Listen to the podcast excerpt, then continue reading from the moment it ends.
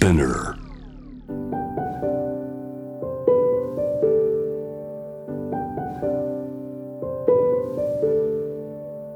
福本敦子の聞くコスメ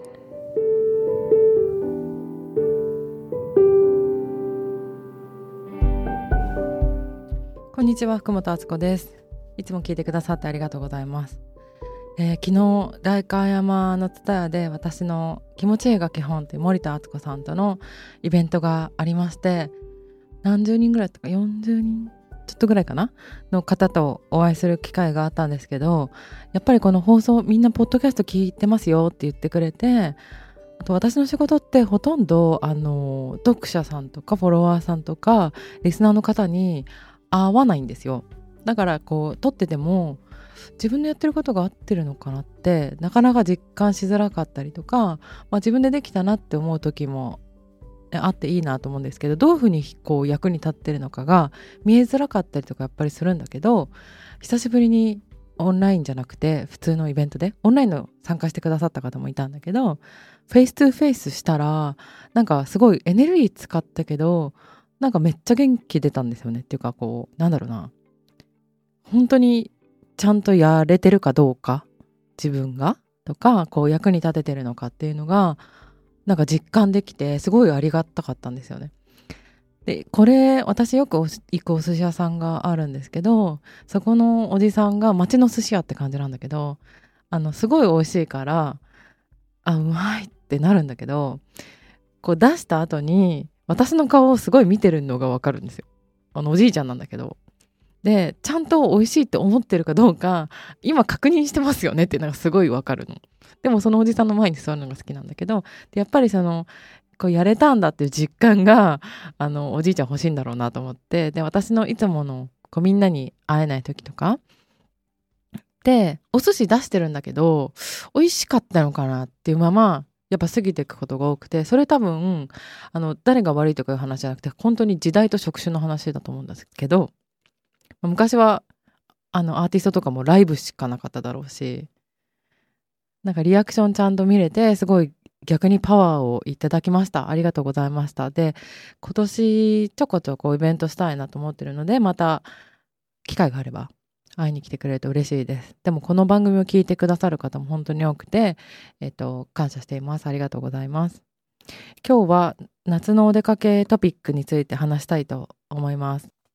この夏はねなんかね結構まあすっごい暑いからどうにか暑さをしのごうとして頑張っていたんですけど最近はですねあの海に2回ぐらい行ったかな。やっぱこのコンクリートの照り返しがすごい辛すぎて自分の体質に合わなさすぎてなんか今も肌にプツプツできちゃったりとかしてるんだけどなんかそれが自然の中に行ったらいきなり治ったりとかするんですよね。やっぱ自然派なので。で海に行ったら久々に海に行ったらなんか砂の上に座ったらやっぱりこう自然療法とかの世界だと砂風呂とかあるじゃないですか。海のデトックス効果ってものすごいみたいでやっぱ眠くなったりとかもするし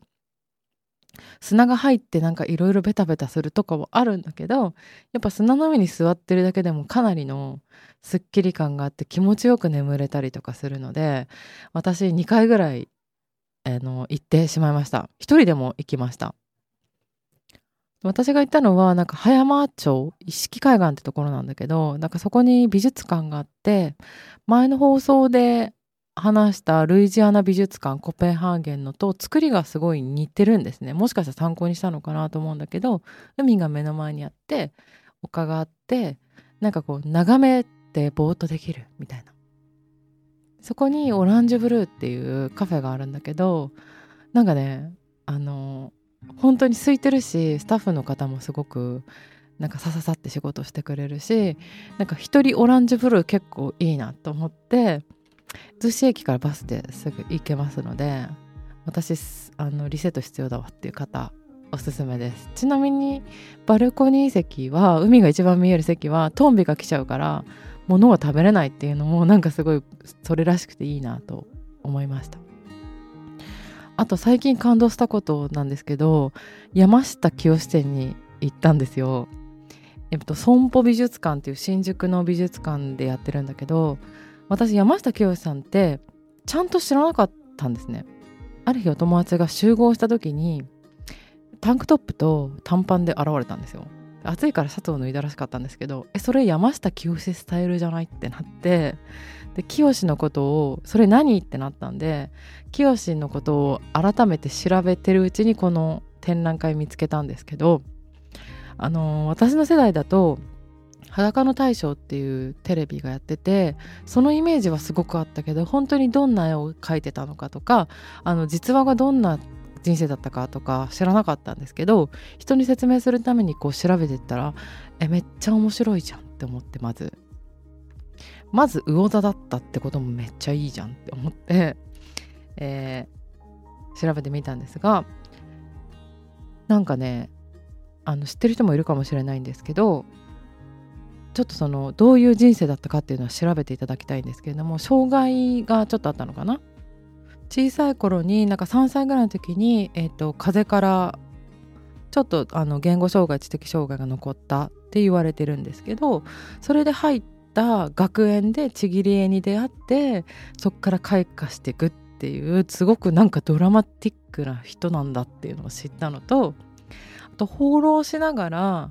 絵を描いてるみたいなドラマではそういう描写があったんですね。この放浪壁って魚が泳いってる感じなので魚座って勝手に思ってたんですけどで私もあのいろんなとこ行ったりする放浪壁あるから分かる清って思うんだけど あの最初は戦争が昔あったじゃないですかそれから逃れたくてあの放浪学園から出て放浪を始めたっていうのが最初らしいんですけどその時の日記とかもあの展覧会にはあったりして合計14年間放浪したそうなんですよ。でワンダリングっていうらしいんですけど 放浪することを。で放浪しながら絵を描いてたんじゃなくって放浪して帰ってきたらその時の記憶めちゃくちゃバッチリ覚えててそれを絵にするっていうのを14年間続けたみたいな。えめっちゃ面白いじゃんって思って。でその時何をバッグの中身的な感じで何を持ってってたかとかもバッグもその持ち物も展示されてるんですよ。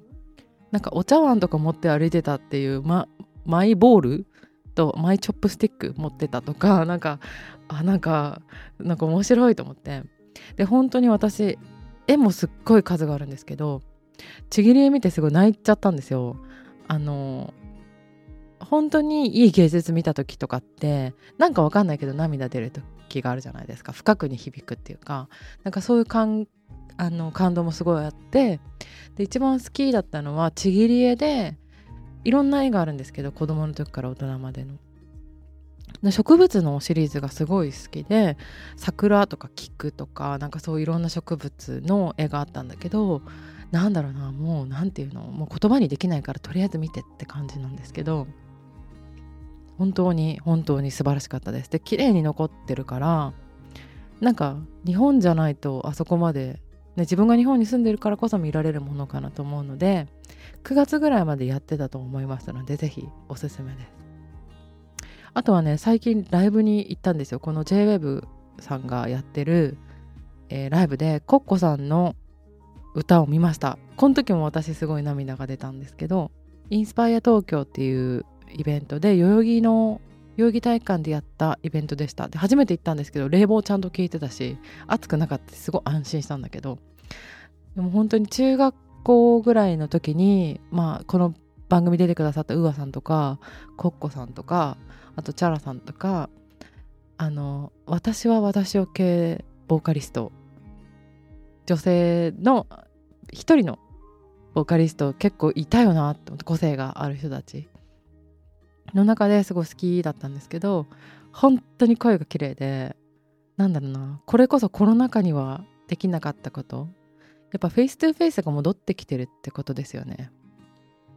だから何が言いたかったのかちょっと分かんなくなっちゃったんですけどやっぱり現地に行くとか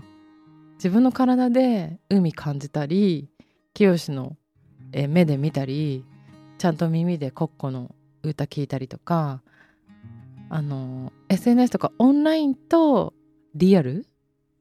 実感のことのバランスがやっぱ大事なんだなって話しながら気づいた今回でした。あの皆さんの実生活のバランシングにこの放送がなればいいかなと思います、えー、福本敦子でした。夏を楽しんでください。